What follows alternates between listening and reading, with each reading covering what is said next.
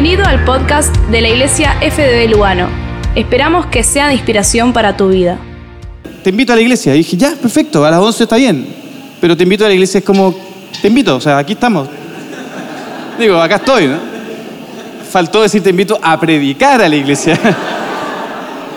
La cosa es que yo ayer comí, me fui, ¿qué van a hacer mañana? No, nos invitaron a, a- a Lugano, a una iglesia. Ah, genial, listo. Y estoy revisando mi Instagram en la mañana y de repente veo una foto mía. Digo, oh, oh, creo que voy a predicar hoy día. Pero bueno, tranquilo, tranquilo. Lo he hecho, lo he hecho, tranquilo. Estoy preparado, no voy a improvisar. No voy a improvisar.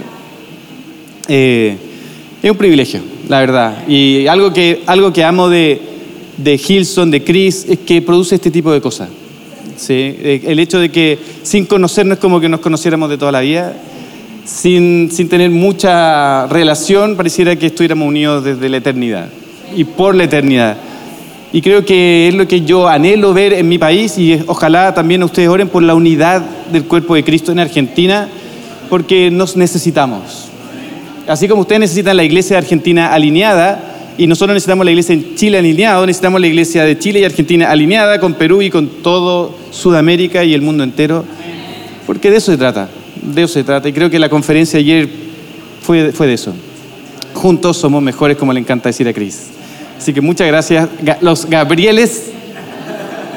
Gabriel y Gabriela, muchas gracias por la oportunidad. A ver, encuesto. ¿Quién tiene un versículo favorito? ¿Qué- O, no, ¿cuál, ¿cuál creen ustedes que es el versículo más conocido, más favorito y más popular de la Biblia? ¿Quién se te va a decir algo? Ah, sí, puede ser. Bueno, Julia, pero la Julia ha escuchado la breca. Ah, ah, ¿tú lo dijiste? Es Juan 3.16, yo creo. ¿Están de acuerdo? Filipenses 4.13 también. Pero yo creo que Juan 3.16 debe ser el versículo más conocido, más favorito. Es tanto, tan conocido que cuando yo era chico, chico, chico, yo soy fanático del fútbol y dibujaba eh, canchas de fútbol, gente, y ponía letreros Adidas, Puma, Coca-Cola y colocaba John 3, 2.16. Y no tenía idea por qué. Pero siempre veía, no sé, fútbol americano en la tele o béisbol o lo que sea, y siempre estaba John 3.16 en la tele. Entonces yo tenía esta imagen, y en, los, mundiales también. Entonces yo dibujaba y colocaba John 3.16. No sabía lo que era, pensé que era una propaganda de algo. Y le pregunté un día a mi papá, le dije, ¿qué es John 3.16? Mi papá, no sé, algo apocalíptico, algo, algo de la... No tenía idea tampoco de la Biblia. Vengo de un hogar completamente ateo, completamente científico. Mi papá científico, nunca nos enseñaron de Dios. Era simplemente estudiar, sacar la carrera y listo. Nunca, nunca me enseñaron de Dios, ni Antiguo Testamento, Nuevo Testamento. Y vine a Cristo a los 18 años. Recibí a Cristo a los 18 años.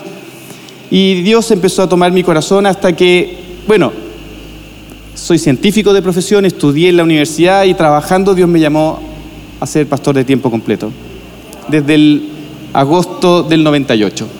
Así que desde agosto del 98 que dependemos 100% de la gracia de Dios y del amor de Dios y Dios es bueno, siempre. Así que bueno, quería preguntar ese versículo porque la Biblia nos, nos invita a ser discípulos de Cristo, seguidores de Cristo.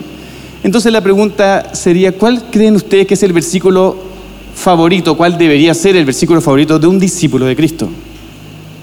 A ver, ¿quién dice algo? Mientras yo les digo este que no creo que sea este. A ver, ¿alguien quiere decir algo? Podría haber sido ese, todo lo puede Cristo que me fortalece. O Edith y hacer discípulos a todas las naciones. O en esto conocerán que soy mis discípulos si tuvierais amor los unos por los otros. Pero la voy a hacer corta para que no sigan pensando. Mateo 16, 24. Ah, si se corta la luz no se preocupen, yo tengo mi apunte en el celular. Yo sigo.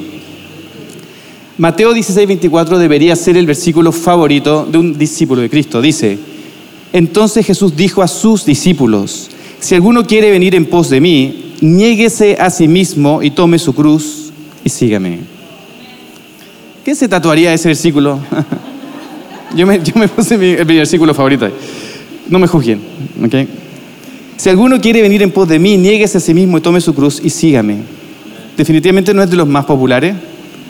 Quizá nunca memorizaste ese versículo, pero es la forma como Jesús planteó el ser discípulo. Así lo planteó. ¿Cómo defines tú ser un discípulo? ¿Cómo podrías identificar en la calle a un discípulo?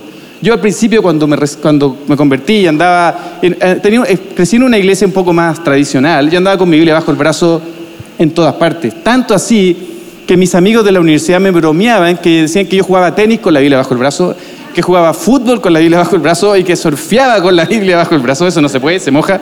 Pero de alguna forma ese era mi estilo de demostrar que era un discípulo de Cristo. ¿Ok? Hay gente que se pone una camiseta, hay gente que se tatúa, hay gente que se pone skinny jeans, yo ya no puedo, obviamente. Eh, ¿Cómo definirías tú un discípulo? Y Jesús lo definió así. Es el que muere a sí mismo.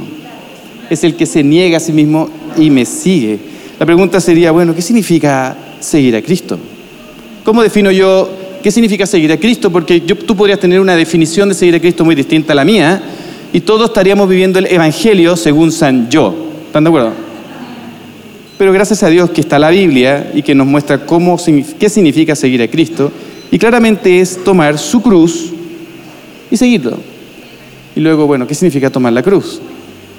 ¿Qué significa que voy a ser torturado o golpeado, ofendido y burlado? Y tristemente en algunos lugares puede ser eso, puede significar eso, tomar la cruz. Pero para nosotros, gracias a Dios que no estamos viviendo esas circunstancias, significa hacer la voluntad de Dios. Tomar nuestra cruz y seguir a Cristo es hacer la voluntad de Dios. Y vuelvo a preguntar, ¿y qué sería hacer la voluntad de Dios? Y entonces sería negarse a uno mismo. ¿Qué sería negarse a uno mismo o morir a uno mismo? Y en resumen es estar dispuesto a hacer lo que Dios quiere. Y el título de este mensaje es Donde sea, cuando sea y en lo que sea. Hacer la voluntad de Dios donde sea, cuando sea y en lo que sea. Jesús es nuestro mejor ejemplo. De hecho, Lucas 22, versículo 42 dice, Padre, si quieres, pasa de mí esta copa, pero que no se haga mi voluntad, sino la tuya. Así que Jesús es un claro ejemplo de lo que significó morir a sí mismo para hacer la voluntad de Dios y ojalá todos acá hoy día salgamos anhelando servir a Dios donde sea, cuando sea y en lo que sea. Uno de los consejos que mi, pastor me dio años atrás fue, ojo con lo que oras, ojo con lo que pides. Las canciones que cantamos son peligrosas, ¿están de acuerdo? No? ¿Sí? Me rindo a ti, lo estamos cantando y Dios dice, perfecto, bueno, vamos rindiéndonos. O que tu espíritu me lleve más allá de la frontera lo estamos cantando. Dios te lo va Yo oraba, Señor, úsame. Y yo sinceramente le pedía a Dios, úsame donde sea, cuando sea, en lo que sea. Y mi oración era genuina. Nunca oré concretamente por ser pastor como fin en la vida, como, como meta en la vida. No, menos ser pastor senior de una iglesia. Pero siempre oré, Dios, úsame. Y de repente Dios me fue cobrando esa palabra y Dios me fue usando y poniendo y poniendo hasta que Hoy con mi esposa lideramos la iglesia Áncora como pastores fundadores o senior, pero realmente que tu oración sea honesta y genuina porque Dios va a tomar eso. Si tú le dices, Dios, úsame donde sea, cuando sea, en lo que sea, te va a cobrar la palabra. Porque necesita eso, ¿no? Él quiere eso. Punto número uno, donde sea. Lucas 9:57 dice, yendo ellos, uno le dijo a Jesús en el camino, Señor, te seguiré a donde quiera que vayas. A donde quiera que vayas. Suena increíble. Imagínate que alguien te diga, yo te sigo a donde quiera que vayas. Pero Jesús conocía el corazón del hombre. Yo escucho eso y digo, wow, este hombre está comprometido, determinado, no, no quiere servir a Cristo donde sea, dice, a donde quiera que vayas. Y Jesús le dice, Lucas 9, 58, las zorras tienen guaridas y las aves de los cielos, nidos, mas el Hijo del Hombre no tiene dónde recostar la cabeza. El otro le dice, yo te sigo donde sea. Y Jesús le dice, no va a ser como crees, no va a ser tan glamoroso, no va a ser cinco estrellas, no tengo dónde dormir, soy un sin techo, estoy de paso por la tierra. No sabes lo que me estás pidiendo, no pertenezco a este mundo. El joven le está diciendo, te sigo donde sea. Y Jesús dice, ¿realmente donde sea? ¿Realmente donde sea? Me encanta que cuando Jesús llamó a los apóstoles a servirle, los llamó del donde sea conocido al donde sea desconocido. ¿no? Les dijo, pero Hechos 1.8, recibiréis poder cuando haya venido sobre vosotros el Espíritu Santo. Y les dice, y me seréis testigos en Jerusalén. Ah, sí, donde sea Jerusalén lo conocemos. En toda Judea, ah, sí, lo conocemos. En Samaria y hasta el donde sea, y hasta el último de la tierra. Así que donde sea, ¿es realmente donde sea? Por eso Ocean, la canción Ocean tiene tanto sentido, pero es un donde sea, donde sea. Que tu espíritu me guíe sin frontera más allá de las barreras a donde tú me llames. El donde sea es donde sea.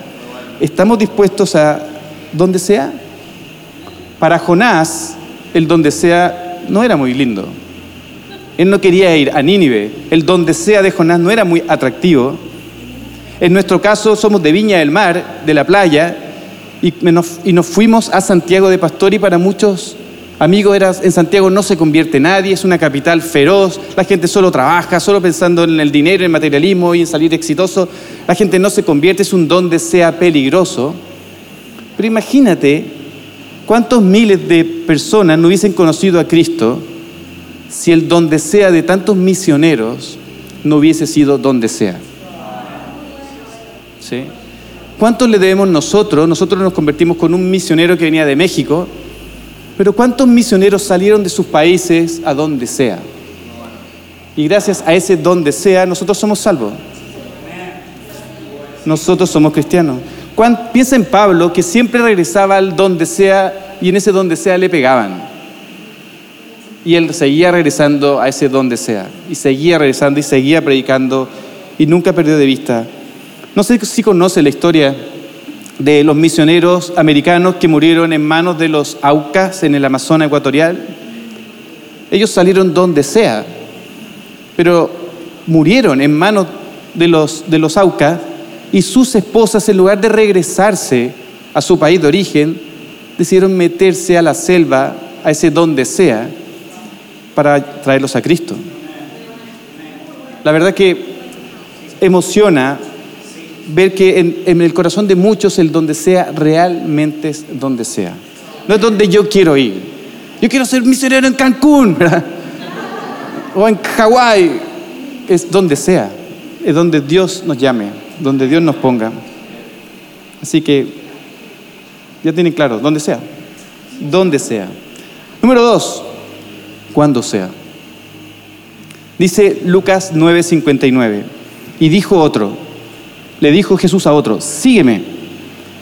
Y él le contestó, Señor, déjame que primero vaya y entierre a mi padre. Jesús le dice, sígueme. Y él dice, ah, sorry, tengo algo que hacer. Ahora ya, o como decimos en Chile, al tiro, no puedo. ¿Verdad? Tengo algo más importante que hacer.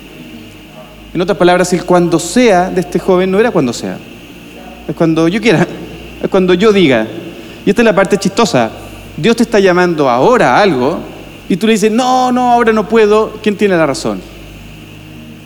¿Quién marca los tiempos? Dice la Biblia que todo lo hace hermoso Dios en su tiempo. Así que el que marca nuestros tiempos es, es Dios. No puedo decirle a Dios, hey, espéreme un poco. Es cuando sea, es cuando sea. Lucas 9:60 es la respuesta que él le dice al joven. Deja que los muertos entierren a sus muertos y tú ve y anuncia el reino de Dios y sígueme. Para este joven no era el mejor momento de seguir a Cristo. Para Jesús era el momento de que lo siguiera. Tú sígueme. El joven dice, no, tengo algo que hacer, tengo algo más importante que hacer. Quizá era una excusa. Hay gente que cree que en realidad lo que quiso decir es, cuando muera mi papá te seguiré, tirando mucho más lejos. Puede ser eso, puede ser ahora. Lo que sí es concreto es que para este joven seguir a Cristo no era una prioridad. Al menos en ese momento no lo era. Y esa es la parte triste. Hay un montón de, de gente que no se siente tan mal porque no sigue a Cristo, porque en su mente cree que un día va a seguir a Cristo. Hay personas que no se sienten tan mal de no leer sus Biblias todos los días, porque algún día voy a leer mi Biblia, ¿no? Algún día voy a tener para ofrendar, algún día voy a tener tiempo para orar, algún día sabré lo necesario para disipular, cuando en realidad es, el tiempo es hoy. el tiempo es hoy. Y el problema es que no se sienten mal porque algún día lo voy a hacer, pero ese día capaz que nunca llegue. Capaz que nunca llegue. No hay nada más insensato que posponer lo que no debemos posponer. ¿Sí? Nada más insensato. Si ese día no llega, si ese día nunca llega, ¿cómo puedo saber si ese día va a llegar? Lo trágico no es, perderse lo que sucede entre el ahora y el después. Lo trágico es que ese mañana nunca llegue. Lo trágico es que lo que yo pienso que un día va a pasar nunca pase, porque no empecé hoy. No empecé hoy.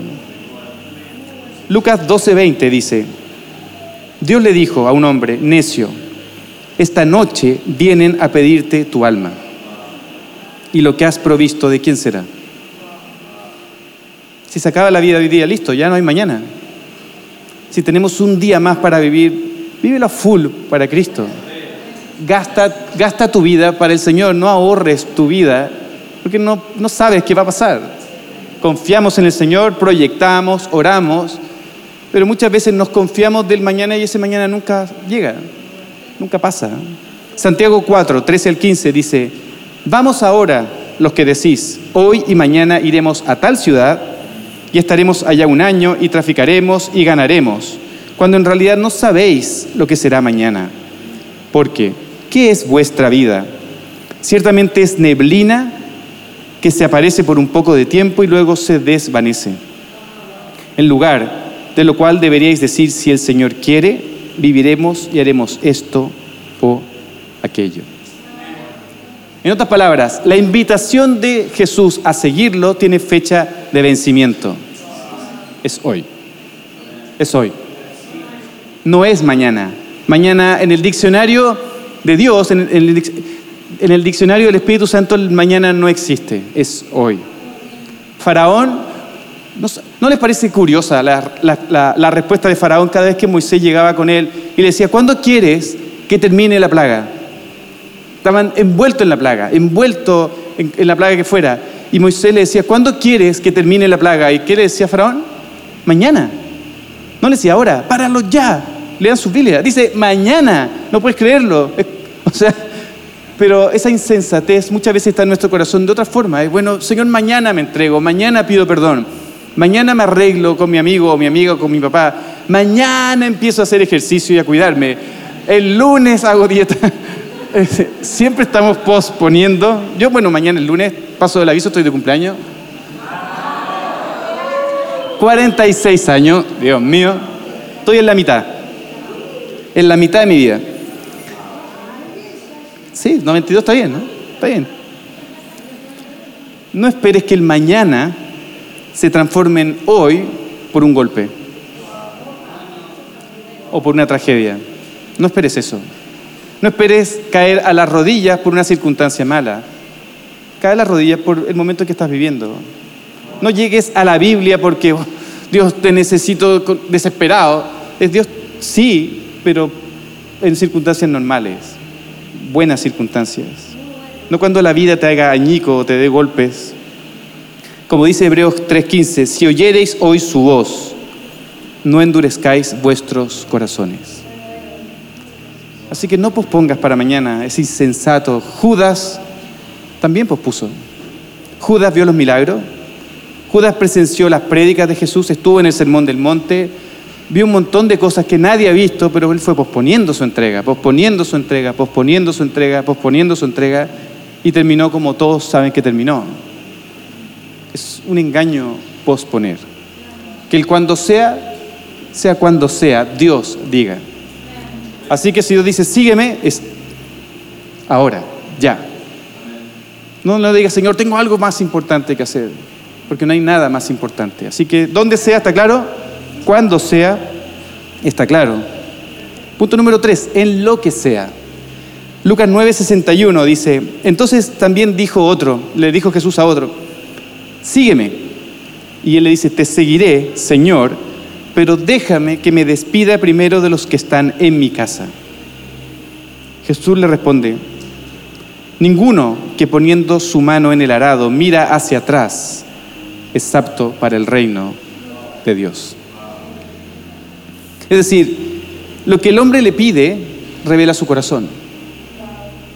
Completamente. Jesús dice, sígueme. Y dice, sí, pero no puedo todavía. Tengo algo importante que hacer. Voy a despedirme de la gente de mi casa. Él estaba mostrando su prioridad.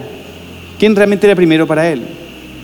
Dice la Biblia, y es fuerte leerlo, pero así lo dice, que el que no ama a Dios o ama a su familia más que a Dios, y dice la palabra aborrecer, lo han leído ustedes, no estoy inventando, más que a Dios, no es apto para seguir a Cristo. Siempre es primero Dios. estoy seguro que aquí es así, porque conozco el ADN y la cultura de esta casa como la nuestra, como Gilson y muchas iglesias. Dios es primero en todo lo que hacemos, nuestra familia es segundo. Las cosas que hacemos para Dios es tercero. ¿Están de acuerdo? ¿No? Pero en este caso, claramente el corazón de Él es Dios, la familia está por encima de Dios.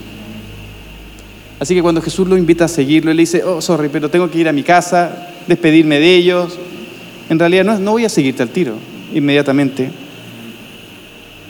Cuando, cuando le decimos a Dios, Jesús, te entrego todo de mí, ¿realmente es todo de ti? Jesús conoce nuestro corazón y dice, ¿y qué, ¿y qué de eso que está ahí detrás tuyo y nosotros escondiendo? Te entrego todo. ¿verdad? Pero nos conoce. Si es todo, es todo. Él nos anhela con todo. Él quiere un compromiso con todo. Quizá tú, y estoy seguro que, estoy seguro que la respuesta es, y van a coincidir conmigo, nadie aceptaría una relación en donde nuestra pareja esté pegada al pasado. Jesús dijo, nadie puede ir hacia adelante, poner la mano en el arado y mirar hacia atrás. Ninguno de nosotros aceptaría una relación donde tu pareja está siempre pegada en relaciones pasadas, pensando en el pasado. Ninguno. Imposible. Es imposible. Es hacia adelante. Es hacia adelante. En lo que sea. En lo que sea. Es poner los ojos en Cristo, el autor y consumador de la fe, y avanzar en el nombre de Cristo. Es hacia adelante, no es hacia atrás. Sí. Hebreos 12.2, la primera parte dice, puesto los ojos en Jesús el autor y consumador de la fe. Proverbios 23, 26 dice, dame, hijo mío, tu corazón y miren tus ojos por mis caminos. Es dame tu corazón. Lo que Dios quiere de ti es tu corazón. No quiere tu intelecto, no quiere tu bolsillo, quiere tu corazón. Y cuando Dios tiene nuestro corazón, Él tiene todo. Pero el problema es que el enemigo sabe eso, así que va a tratar de poner amores que roben tu corazón y entonces no le entregas todo tu corazón, sino que quizá el domingo un rato o quizás ciertos días de la semana, pero no está tu corazón en él, porque un novio, novia, un trabajo, lo que sea, va robando ese amor que Dios quiere de ti con todo y te lo quita. No, no cambies a Jesús por nada, ni por un trabajo, ni por un mejor sueldo, ni por una persona, ni por una actividad, no vale la pena. Jesús es todo lo que necesitamos. Y si Él realmente prometió satisfacer y saciar nuestra vida, Él lo va a hacer. Muchos nos preguntan, vamos a cumplir, tenemos 19 años de casados con mi esposa. Nos conocemos desde los 8 años. desde los 8 años, es decir, llevamos treinta y tantos años conociéndonos, estudiamos juntos, vivíamos muy cerca, después en la misma iglesia. No, nos quedó otra más que casarnos, obvio. y, nos preguntan muchas veces el, éxito de los 19 años, digamos. Y, no hay secretos, pero la, es, es muy sencillo explicar el éxito de un matrimonio bien parado durante muchos años. Es Cristo. Es construir la casa sobre la roca. No es pedirle a Julia que me haga feliz y ella demandarme a mí que la haga feliz, porque Jesús nos hace felices. Estar parados sobre Cristo nos hace felices, servir a Cristo junto nos hace felices.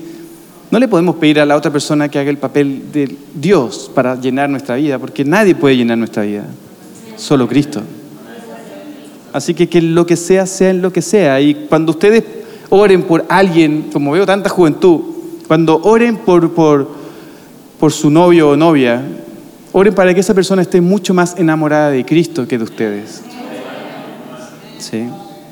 Y si esa persona está más enamorada de Jesús que de ustedes, va a ser un buen esposo o una buena esposa.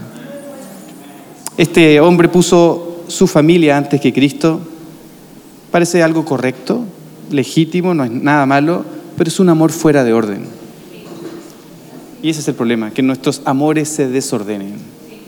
Y entonces, Señor, te amo con todo mi corazón, pero cuando Dios realmente quiere algo de mí, no se lo doy a Dios, se lo doy a cualquier parte o a cualquier persona.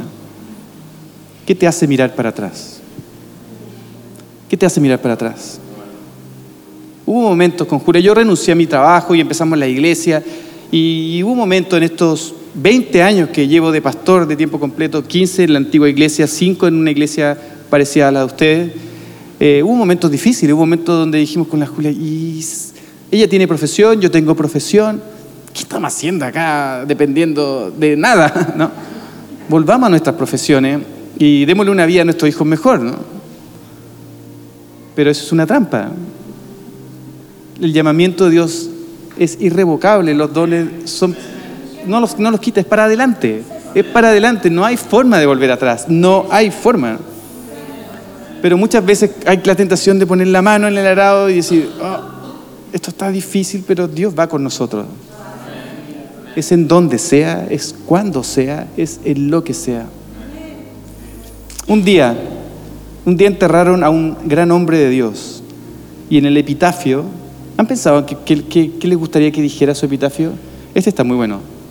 A él le pusieron, siguió, sirvió a Jesús sin reservas, sin retrocesos, sin lamentos. Está bueno, ¿cierto? Sirvió a Jesús sin reservas, sin retrocesos, sin lamentos. Uno de mis versículos favoritos también, tengo varios, pero uno es Lucas 5, 28, que es cuando Jesús llama a Mateo. Dice, y dejándolo todo, se levantó y le siguió. Ya, listo, corto, sencillo, deje sin vuelta, exacto. Dejándolo todo, listo. Es donde sea, es cuando sea, es en lo que sea. Así que cuando sea, cuando Dios te llame, en donde sea, es donde sea. Puede ser aquí, puede ser en, Rusia, puede ser en cualquier parte donde Dios te llame. En lo que sea, es cantando y con todas las luces acá, o cuando todos se van enrollando los cables, es en lo que sea. No hay mejores, como lo hemos escuchado, no hay mejores lugares que otros, no hay mejores posiciones que otras. Somos todos importantes para que una persona conozca a Cristo. Me gusta a mí este tipo de iglesia por una razón muy sencilla, porque todos sumamos para meter el gol. ¿Sí? Como les dije al principio, mi iglesia anterior era, hey, ¿quién me presta una casa para predicar? Una silla y listo. Y yo llegaba el domingo con mi Biblia, me sentaba en una silla, se llenaba de gente la casa, yo predicaba, listo, y hacía el llamado de salvación y me iba a mi casa a comer. Pero dependía de los dueños de casa y de mí, y eso era todo, ¿no? Y de repente fue, no, es que necesitamos catering, y que necesitamos la banda, que necesitamos gente que produzca, necesitamos gente que esté recibiendo gente, necesitamos... Y de repente fue, ya no depende de, de mí, Depende de un montón de personas, desde el que saluda a alguien hasta que el que está cantando y tocando. ¿Cuánto ¿El baterista cuántos años tiene? 14. Wow, me encanta. Eh, tiene el Charlie Alberti ahí.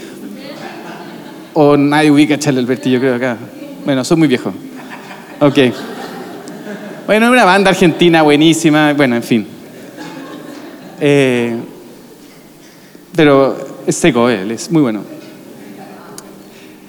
Y empezamos a depender de un baterista que lo haga para el Señor, y de un bajista que lo haga para el Señor, y del vocalista que lo haga para el Señor, y de repente, bueno, puedes tener el mejor predicador del mundo, pero si el de la entrada no lo saludó bien, porque en lo que sea, no es tan en lo que sea, no le gusta en lo que sea, él quiere estar aquí en este en lo que sea, entonces el trabajo ya no funcionó. Entonces, y esa es la parte que me gusta de esto, porque ahora sí que todos hacemos posible que una persona diga, Dios está acá, tenga un encuentro con Cristo, que, que mucha gente va a salir más, acordándose más, no, de la prédica, sino de, la canción, porque la música penetra mucho, pero muchos se van a acordar de la persona que los recibió en la puerta, del abrazo, la sonrisa.